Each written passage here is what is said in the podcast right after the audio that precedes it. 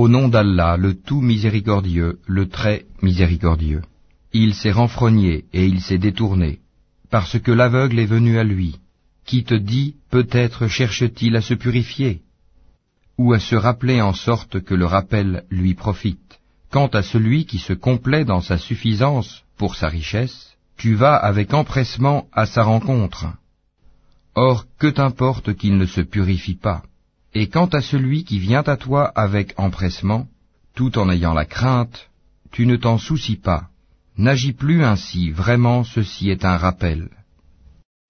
Quiconque veut, donc, s'en rappel, consigné dans des feuilles honorées, élevé, purifié, entre les mains d'ambassadeurs, nobles, obéissants, que périsse l'homme, qu'il est ingrat. De quoi Allah l'a-t-il créé? D'une goutte de sperme, il le crée et détermine son destin. Puis il lui facilite le chemin.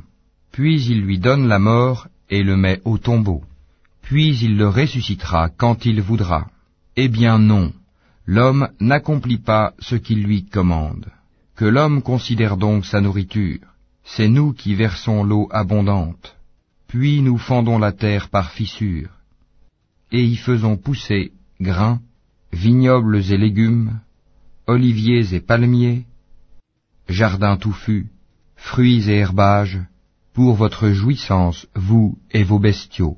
Puis quand viendra le fracas, le jour où l'homme s'enfuira de son frère, de sa mère et de son père, de sa compagne et de ses enfants, car chacun d'eux ce jour-là aura son propre cas pour l'occuper, ce jour-là, il y aura des visages rayonnants, riants et réjouis, de même qu'il y aura ce jour-là des visages couverts de poussière, recouverts de ténèbres.